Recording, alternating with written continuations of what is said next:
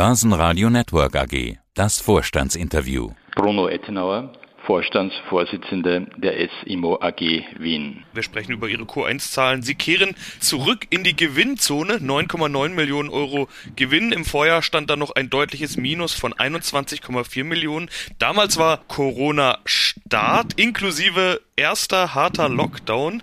Der Grund für die deutliche Steigerung jetzt sind vor allen Dingen gute Bewertungsergebnisse und, Zitat, weil man die Corona-Effekte auf das operative Ergebnis begrenzt habe. Herr Nauer, ich frage mal ganz offen, wie gut war Q1 aus Ihrer Sicht? Wir sind, sind äußerst zufrieden aus zwei Gründen. Erstens war natürlich vergleichsweise zum Vorjahr die Corona-Auswirkungen vor allem auf unsere Hotels deutlich äh, signifikanter als im Vergleichszeitraum des Vorjahres. Daher überrascht es nicht. Dennoch ist es uns gelungen, auch die Aufwendungen in diesem Bereich stark zu reduzieren. Und was noch wichtiger ist, die derzeit die weitere Entwicklung auch nach dem Q1 verstärkt den Trend und zeigt absolut in die richtige Richtung. Wir haben leichte signifikante Bewertungserlöse 2000 und im ersten Quartal 2021 und wir haben eine Sonderbewertung vorgenommen im April 2021, die noch nicht reflektiert ist und die letztendlich im zweiten Quartal dann wirksam werden sollte. Ja, aber natürlich sind es die Hotels und auch die zum Teil Shoppingcenter, die da noch Probleme bringen. Wie sehr belastet das in Q1? Sie haben jetzt gesagt, Sie haben da die Kosten unter Kontrolle. Wie haben Sie das geschafft und wie ist denn die Lage in Q1 tatsächlich? Es ist uns gelungen, nicht mehr ganz so wie im, im ganzen voriges Jahr, dass wir die GOP auf mehr oder weniger Null gebracht haben. Wir haben ein leichtes negatives Ergebnis, das äh, im GOP für, für Hotels, das ist nicht überraschend. Warum? Weil natürlich mit den, mit den steigenden Auslastungen, die jetzt sukzessive zunehmen, natürlich auch die Fixkosten steigen und die sind sprungfix. Im letzten Interview haben Sie sich aber optimistisch gezeigt. Sie hatten gesagt, bei beiden Segmenten sehen Sie perspektivisch eine Recovery-Situation. Ja, ganz so recovered ist wohl Q1 2021 auch noch nicht, aber ja, da ist schon mehr als nur Licht am Ende des Tunnels. Ich würde sagen, man, das Licht wird immer deutlicher. Wie optimistisch sind Sie? Wir sind deswegen sehr optimistisch, weil die Auslastungsziffern in unseren Hotels, speziell in den Marriotts, deutlich über Marktschnitt sind und auch deutlich über den Erwartungshaltungen sind, sodass wir eigentlich sehr rasch wieder in eine Situation zurückkehren müssten, die wir vor Corona vorgefunden haben. Ich möchte aber auch anmerken, dass das Jahr davor exzessive gut war. Nichtsdestotrotz sind wir sehr zufrieden und ich glaube, einige andere Hotelanbieter würden froh sein, wenn sie äh, diese Auslastungsziffern hätten. Also in meiner positiven Einschätzung hat sich definitiv nichts geändert, die wird bestätigt. Verkäufe sind in der Vergangenheit auch immer mal wieder ein Thema gegeben. Verkäufe gab es keine, wenn ich richtig gesehen habe. Dabei dürfte der Markt doch eigentlich recht attraktiv sein, auch zu verkaufen. Warum haben Sie nicht verkauft? Wir prüfen sicherlich auch Verkäufe. Wenn, wenn man die, die Vorjahre sich anschaut, hat die SIMO ja immer wieder auch Objekte verkauft.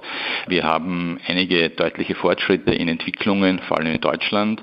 Und ich gehe davon aus, dass wir in den nächsten Quartalen auch Verkäufe sehen werden. Aber nach Käufen scheinen sie sich umzuschauen. Es steht der Satz in der Pressemeldung, unsere Liquiditätsposition ist sehr komfortabel und wir prüfen aktuell attraktive Akquisitionsmöglichkeiten, sowohl in Deutschland als auch in der CEE-Region. Wie schwierig ist da der Markt? Die Preise dürften ja anziehen. Sie haben vollkommen recht, die Situation ist nicht einfach. Da hilft uns natürlich unser Netzwerk vor Ort und letztendlich auch die Verlässlichkeit, dass wir auch zahlen können, wenn letztendlich Transaktionen am Markt sind.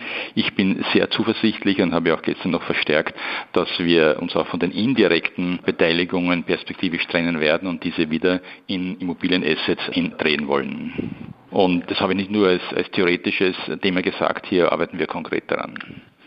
In der Immobilienbranche sieht man immer wieder nicht nur Akquisitionen von Objekten oder Portfolios, sondern eben auch immer häufiger Übernahmen von ganzen Unternehmen oder Wettbewerbern. Und jetzt ist klar, worauf ich hinaus will. Sie sind in dem Fall vielleicht der Übernommene. Es gibt ein Angebot der Immofinanz zum Übernahme Poker durch die Immofinanz. Hatten Sie im letzten Interview gesagt, das ist kein Poker. Wie ist denn der Stand der Dinge? Ich wollte es auch nicht so quasi ein bisschen ins Lächerliche drehen. Es ist, wir nehmen das sehr ernst. Ich, es geht uns im Wesentlichen darum, hier die Interessen der Aktionäre der SIMO zu vertreten. Und das machen wir sehr konsequent, wobei wir nicht grundsätzlich gegen Übernahmen sind, sondern wir wollen einfach hier faire Bedingungen vorfinden. Und deshalb gibt es ja auch die ganz klare Ansage, Aussage bei Ihnen im Update. Deshalb habe ich auch diesen Poker-Vergleich nochmal auf den Tisch gebracht. In der Pressemeldung heißt es, festzuhalten ist, schon jetzt, dass der Angebotspreis von 22, 25 Euro deutlich unter dem EPRA NAV liegt und die zum 30.04.2021 vorgenommene Wertanalyse des Immobilienportfolios und weitere absehbare Steigerungen nicht berücksichtigt. Das klingt schwer danach, als würden Sie damit erwarten oder sogar fordern, dass das Angebot verbessert werden sollte. Ich meine, diese Forderung, denken wir, ist berechtigt, aber es liegt ja nicht an uns, das zu entscheiden. Ich denke, dass wir gute, sachgerechte Argumente geliefert haben, dass auch die Seite, die die Übernahme plant, die Argumente findet, warum unsere Argumentation zu folgen ist. Und ich bin auch äh, zuversichtlich, dass es ein Thema sein kann. Äh, konkret, das gegenständliche Offert, so wie es vorliegt, würden wir nicht empfehlen. Wie wird es denn hier weitergehen? Stehen Sie in Kontakt? Gibt es da Gespräche? Was können Sie sagen? Also wie gesagt, wir sind jederzeit kommunikationsbereit. Ich glaube, das kann ich auch sagen, weil es, glaube ich, auch die Sachlage gebietet. Und wenn man auf uns zukommt, werden wir selbstverständlich uns darüber auch unterhalten. Ich denke aber, dass die Maxime unseres Handelns ist, dass äh, es einen fairen Preis geben muss.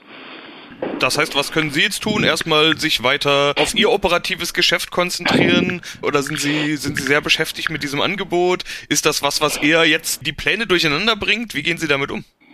Nein, ich denke, dass wir mal grundsätzlich so vorgehen, wie wenn es dieses Angebot nicht gäbe. Das heißt, unsere Aktivitäten, uns von äh, indirekten Beteiligungen, Finanzbeteiligungen zu trennen und diese in Immobilien zu investieren, ist im Grunde nach äh, dadurch nur teilweise eingeschränkt, äh, nur soweit es die Anteile an der Immofinanz betrifft. In anderen Bereichen sind wir frei und wir versuchen natürlich möglichst auch Geschäftsmöglichkeiten, die sich bieten, zu nutzen. Es wäre aber, glaube ich, falsch zu sagen, dass uns das, dass uns das Übernahmeangebot nicht berührt.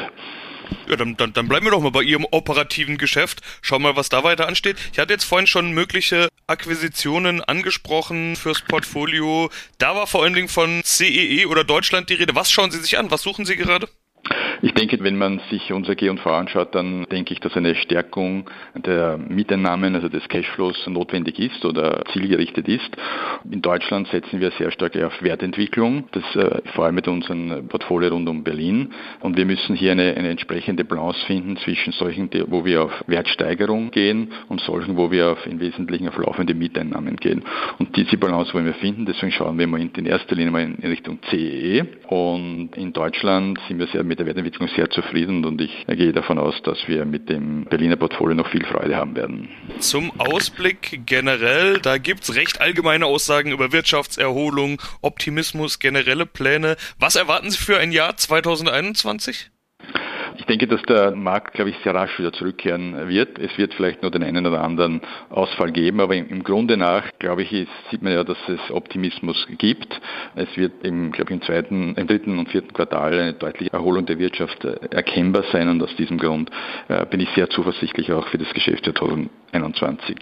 Ja, dann wünsche ich dabei viel Erfolg. Wir sind gespannt, was sich bei Ihnen tut. Wir sind natürlich auch gespannt, was sich bezüglich des Übernahmeangebots tut. Von beidem wird es noch Meldungen geben in diesem Jahr und dann hören wir uns wieder, Herr Ettenauer. Vielen Dank.